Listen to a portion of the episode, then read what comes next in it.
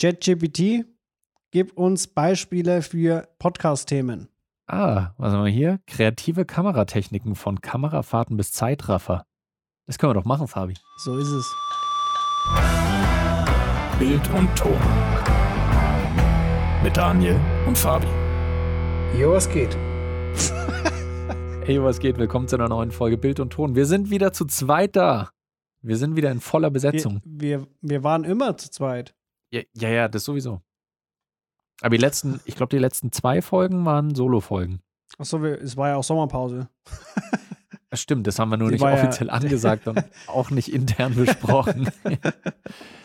Aber wir haben, ich, ich habe tatsächlich äh, heute Nachmittag JetGBT mal zur, zur Rate gezogen und habe Mhm. gefragt, ey, was könnte man denn so für Themen machen? Weil manchmal ist Themenwahl gar nicht mal so easy. Außer natürlich, unsere fleißigen Zuhörerinnen und Zuhörer schicken uns tolle Ideen ein. Aufruf an der Stelle.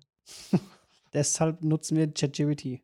Deswegen ChatGPT. Und wir haben da noch nicht drüber gesprochen bisher. Unterschiedliche Kameratechniken, Kamerafahrten, Schwenks, Stabi, Zeitraffer, Slow Motion und so weiter und so weiter. Mhm. Äh, und ich steige mal so in das Thema ein, Fabi. Gibt es denn eine Kameratechnik oder eine Kamerabewegung, die so dein Favorite ist, die du am liebsten verwendest? Mein Favorite. Also Ja. ganz spontan wäre mir jetzt gerade eingefallen, ähm, quasi der Orbit. Mhm. Scheiße, wie heißt es nochmal? Ballhaus-Effekt? Nee. Doch, glaub schon, oder? Mhm. Doch, das, doch, von Michael Ballhaus, dem Kameradude. Ich bin mir nicht so hundertprozentig sicher, ob der so heißt. Erklär glaub- doch, was du damit meinst. Ja, das ist dieser, dieser quasi der Orbit, wenn du quasi mit einer Steadicam, damals noch, da gab es noch keine Gimbals, Mhm. wenn du quasi mit der ähm, dein äh, Subjekt, was halt im Fokus ist, ähm, halt, du rennst einfach im Kreis rundrum. Mhm. Und die sind aber immer Okay. mittig. Genau. Ja. Das wäre so mein Ding. Ja. Das ist ein Klassiker und der, den verwende ich tatsächlich in zumindest kleine Ausschnitte davon auch recht häufig auf YouTube, weil das auch ein Ding ist für Produktshots zum Beispiel. Mhm, ja, Wenn du genau. eine Technik-Review machst, hast du halt dein Mikrofon, deine Kamera, dein Objektiv oder was auch immer in der Mitte und bewegst dann so langsam im Kreis drumrum. Ja, genau. So ein Fünftel Ballhaus. Ja, also Classic Fünftel Ballhaus. Classic. Kennst Wer kennt's nicht? für mich auch manchmal nur so der, der 20. Ballhaus. Aber nee, klar, ist ganz beliebt. Du hast ein kleines bisschen Bewegung drin. Du gibst aber dem Objekt, was in der Mitte ist, auch eine Räumlichkeit, weil du, Mhm. weil du dich halt einfach drumrum bewegst. Dadurch kriegst du halt Ja. so einen Ausschnitt, kriegst es von mehreren Winkeln drauf innerhalb von einem Shot. Äh, ist ein gutes Ding. Wo, also in welchen Einsatzszenarios verwendest du den dann zum Beispiel gerne? Ich habe den einmal wirklich so vollkommen übertrieben gemacht in einem Hochzeitsvideo. Mhm. Das war, es war relativ witzig, weil die Leute sich halt gedacht haben, so, what the fuck treibt der Typ da? Weil ich halt, das war halt während dem Hochzeitstanz, ne? Also quasi während dem Hochzeitstanz habe ich die halt mehrfach umrundet mit der Ja. Aber es, es sah echt gut aus. Also Mhm. Richtig schön. Was, was würdest du sagen, was ist eine Herausforderung bei so einem Shot? Ja, wenn sich das Objekt halt bewegt, wie zum Beispiel bei einem Hochzeitstanz. ja, ist tatsächlich ein Punkt, ja. Also das, das Schwierige, also was halt äh, besonders ist bei dem Ding, worauf, worauf man achten muss, ist, du musst halt den Horizont immer halten, dass der Mhm. gleich bleibt, was da zu, zu Steadicam-Zeiten halt nicht so easy war. Mhm. Es sei denn, du hattest dieses Wave-Ding, ähm, was man quasi nicht kaufen kann, sondern nur mieten. Mhm. Es ist im Prinzip so ein horizontaler Gimbal, den man auf einer Steadicam draufgepackt hat. Mhm. Ähm, also Horizont muss drin sein und halt am besten halt sollte das Objekt halt immer sehr zentral sein. Mhm. Ja. Genau. Weil sobald sich zu weit nach links, rechts, vorne, hinten bewegt, ist es halt Dann nicht mehr in der Mitte irgendwie. von deinem Kreis und dadurch passt dann die Räumlichkeit nicht mehr und dadurch Ja, verzieht und sich schaut's dann. ein bisschen komisch aus. Also ist aber auch nicht. Untergang der Welt, aber genau, ist halt einfach nicht ganz so schön, wie wenn es wie wenn's zentriert bleiben würde. Genau. Ich überlege gerade, das ist, glaube ich, auch so ein, so ein Klassiker, auch wenn ich an Hollywood denke. So, der klassische Avengers-Shot Mhm. ist ja auch so einer aus dem ersten Avengers noch damals, als sie sich das erste Mal New York City in der Mitte und dann stehen da Hulk, Captain America, Iron Man und die ganzen anderen stehen im Kreis umeinander, blicken nach außen, Kamera fährt so Mhm. um sie rum. Einerseits natürlich in dem Kontext hast du, siehst du mehrere innerhalb von einem Shot. Keiner wird verdeckt, weil jeder mal vorne ist, jeder ist quasi mal der Hero Mhm. und du hast halt auch wieder dieses du, ein Gefühl für Räumlichkeit, weil du halt aus Aber unterschiedlichen Winkeln. die, die treiben noch so ein bisschen auf die Spitze, weil da ist es dann meistens so, die Kamera ist so, ist so mehr am Boden, filmt so nach oben, irgendwie so, Mhm. weiß nicht, irgendwie so äh, ein Hochhaus, wo gerade irgendwie eine Rakete reinfliegt oder so, vollkommene Explosion. Ja. Und dann tritt jemand ins Bild und es ist dann, keine Ahnung, Tor oder so. Und dann geht die Kamera nach oben, macht gleichzeitig so einen, einen Turn, Mhm. geht dann um ihn rum und dann siehst du erst, dass alle anderen so hinter ihm hergehen und dann stellen sie sich so im Kreis auf. Ja, ja, ja, ja. Also ultra dynamisch. Was da auch gut funktioniert, ist, wenn jemand gegenläufig zu deinem Kameramovement sich noch bewegt. Also wenn du dir Genau, vorstellst, du gehst im So hatte ich Uhrzeigersinn es auch oh, gerade im Kopf, ja. ah ja, um eine Gruppe rum und dann bewegt sich jemand äh, entgegen des Uhrzeigersinns, dann mit Blickrichtung zum Beispiel. Dann hast du nochmal auch die, nicht nur die Kamerabewegung, sondern auch noch die Bewegung im Bild, Mhm. die gegenläufig ist, die ist nochmal verstärkt. Ja, das ist ein gutes Ding. Einen ähnlichen nutze ich auch ganz gerne für fast alles, wo ich mir denke, okay, ich brauche ein bisschen B-Roll, nehme ich einen, äh, quasi eine Kamerafahrt, dass ich mich einfach Mhm. parallel mit der Kamera bewege Mhm. Und oft mache ich es auch noch gerne, äh, dass ich den Frame so ein bisschen dirty mache vorher, dass ich irgendein Objekt im Vordergrund habe, was nur in der Unschärfe zu sehen ist. Und dann so ein Reveal-Shot quasi, nennen es auch viele, Mhm. so ein Reveal-Shot, Mhm. dass erst ein Teil von meinem Bild verdeckt ist. Und dann bewege ich mich raus aus diesem Verdeckten und dann sehe ich halt das Objekt, zum Beispiel auch wieder bei Tag-Reviews, wenn ich irgendein Objekt zeigen will. Mhm. Kann ich auch bei Mhm. Hochzeiten verwenden, wenn ich das Brautpaar, keine Ahnung, ich gehe von einem Blumenstrauß hinten hervor und sehe dann das Brautpaar, was sich dann da gerade bewegt. Äh, bei einem Interview-Shot kann ich das teilweise auch machen. Nicht als Hauptshot, da ist es ein bisschen weird, aber so ein, ich nenne es mal Behind-the-Scenes-Shot, wo dann plötzlich hinter der Kamera zum Beispiel vorgegangen wird oder so. Also das ist auch was, was du, was du in sehr, sehr vielen Szenarien einsetzen kannst. Äh, wenn ich auf die tolle Antwort von JetGBT mal blicke, Mhm. Zeitraffer, Mhm. nutzt du das? Also Timelapse, Hyperlapse, Zeitraffer, Boah, unterschiedliche Ahnung. Aspekte.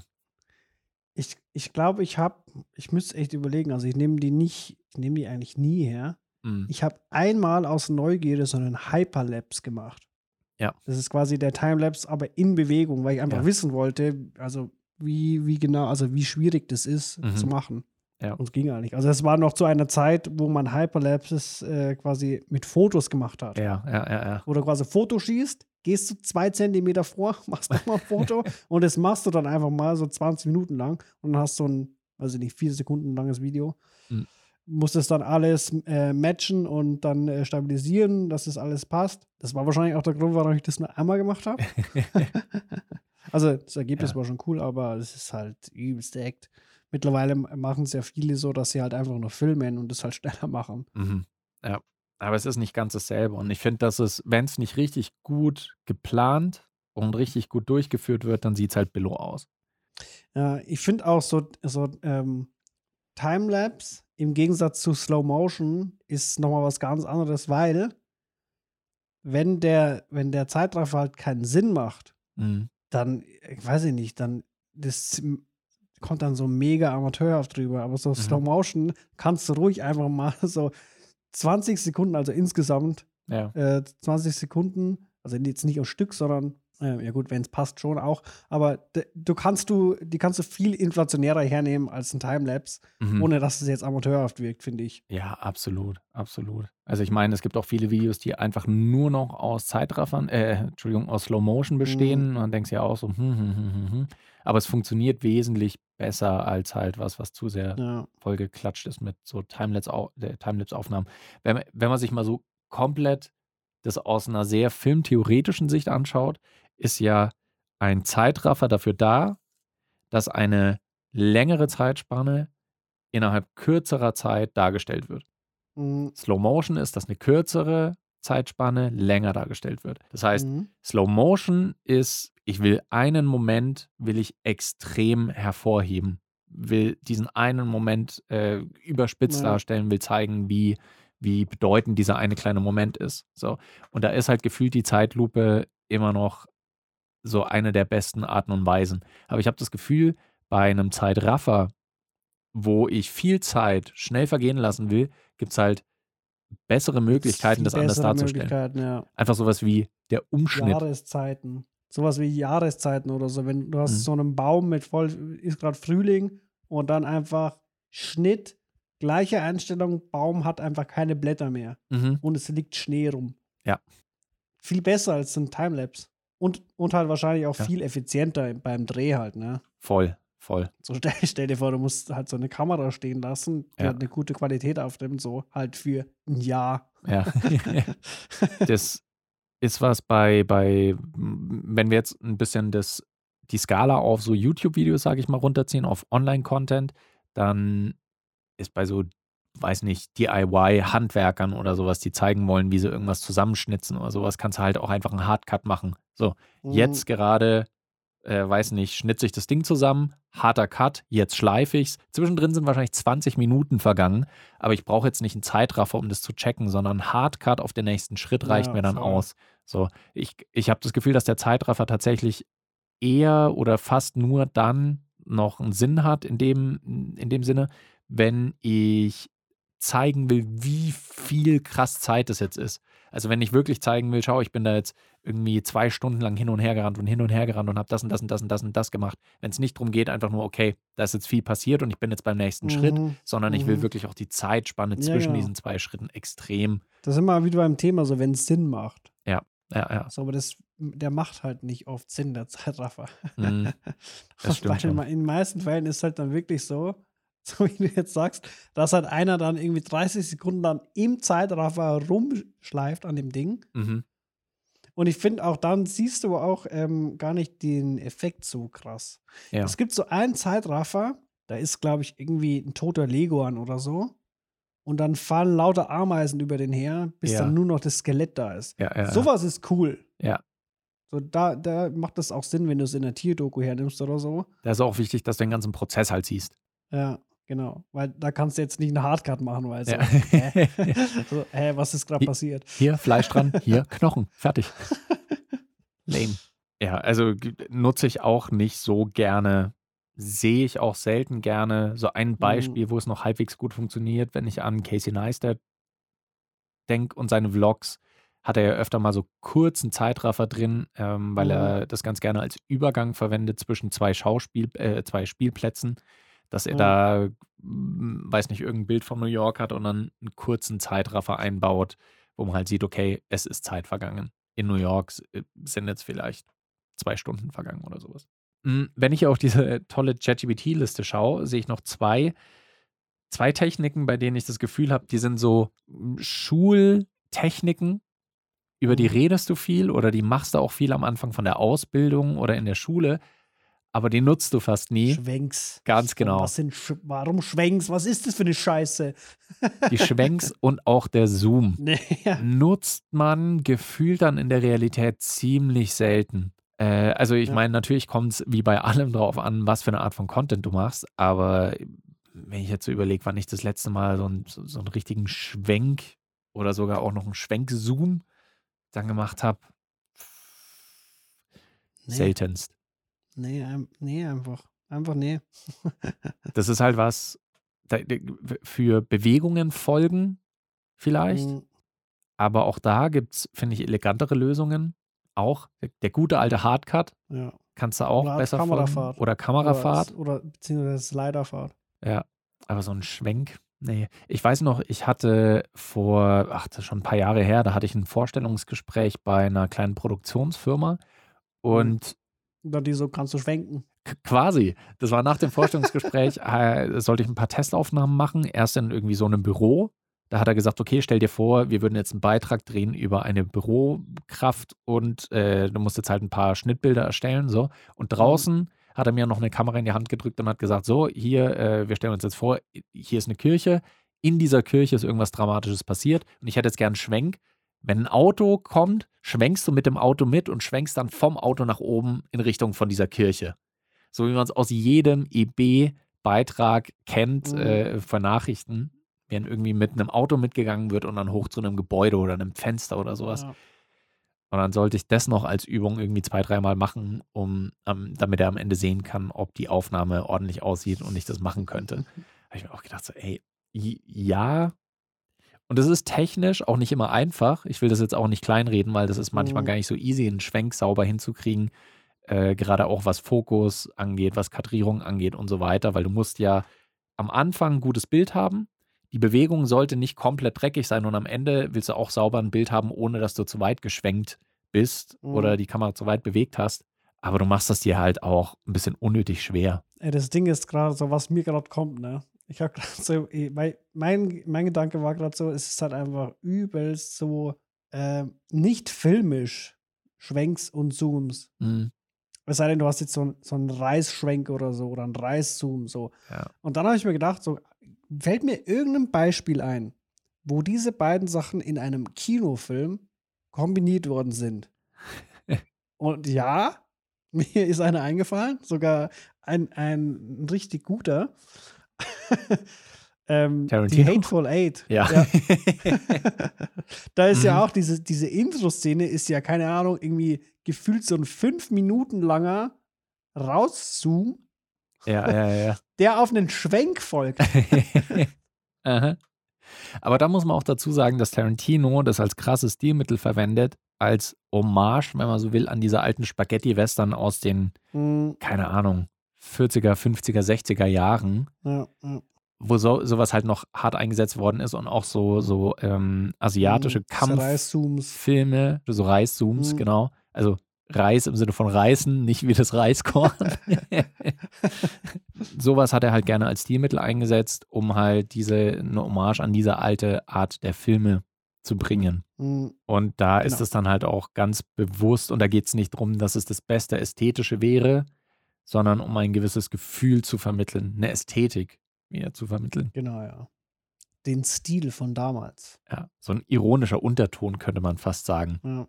Wir hatten es auch äh, so im, im Ansatz schon angesprochen, so mit Kamerafahrten. Kamerafahrt, ich weiß nicht, wie es dir geht. Geht es dir auch so, dass wenn du das Wort hörst, du immer erstmal an ein bisschen Aufwand denkst? Ja. Das Ding ist auch, also so meine Lieblingskamera-Bewegungen sind halt die, die du halt, wo du jetzt nicht unbedingt einen Gimbal brauchst, so vielleicht eine Steadicam Mhm. oder am besten einfach auch Handheld. Mhm, mhm. So einfach wirklich so richtig dirty, quick and dirty. Ja.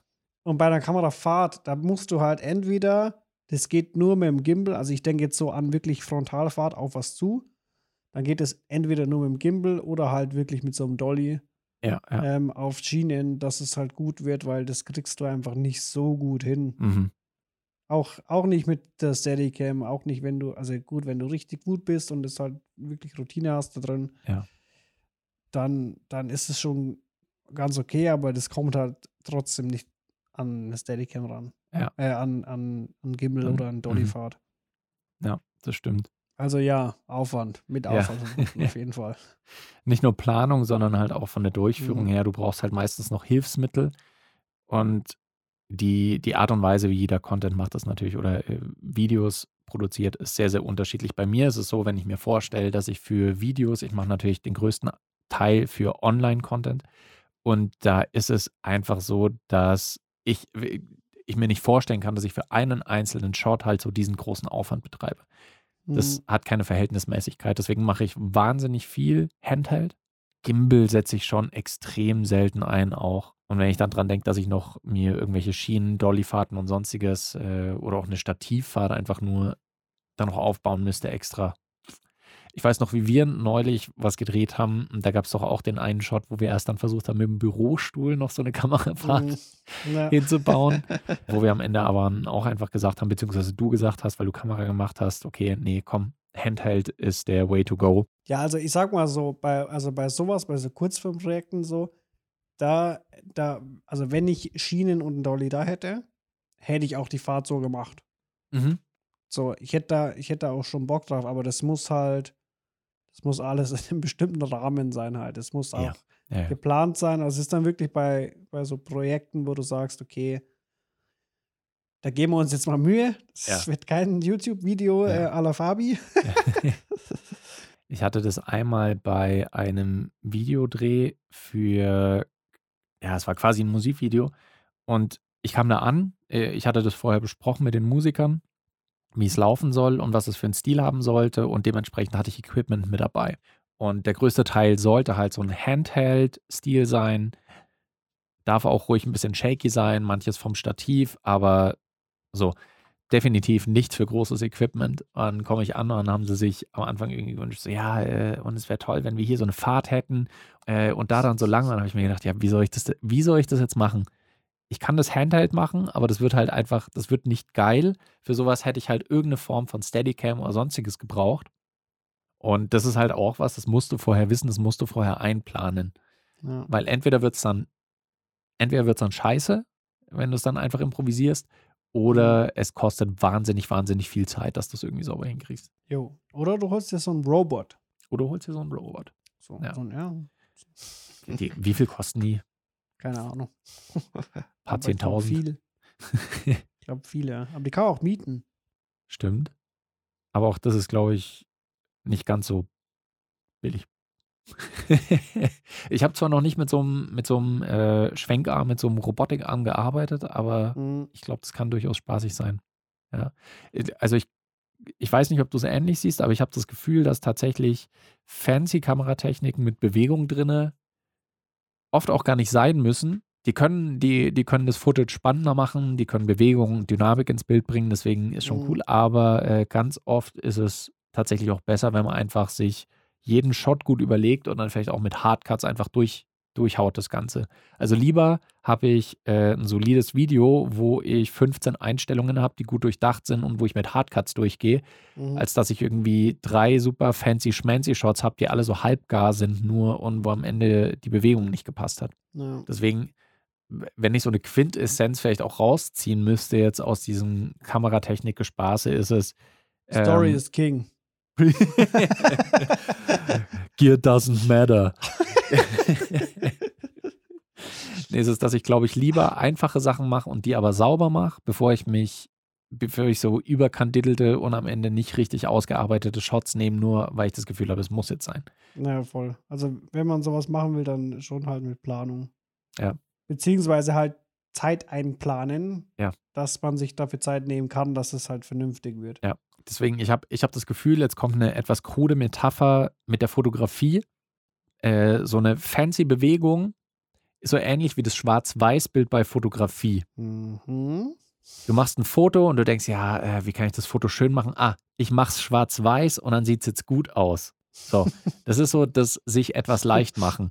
Und dass du dann auch sagst, ja, äh, wie mache ich denn das jetzt spannend? Oh, ich mache hier irgendeine krasse Kamerafahrt mit äh, Slow Motion noch dazu. Mhm. Das ist manchmal ein sich leicht machen und sich keine Gedanken drüber machen, wie es eigentlich aussehen könnte oder aussehen sollte, sondern einfach nur, ich mache jetzt einfach das und dann, dann wird es schon passen. Ja. Deswegen, es kann viel gut machen. Ich will es auch niemandem madig reden. Ich nutze auch gerne die im Laufe der Folge schon angesprochenen Techniken ganz gerne. Aber gerade wenn es an sehr, sehr fancy Stuff geht, ist so, lieber die Basics sauber machen, als dass man zu viel will und es am Ende dann nicht gut Mhm. klappt. Mhm.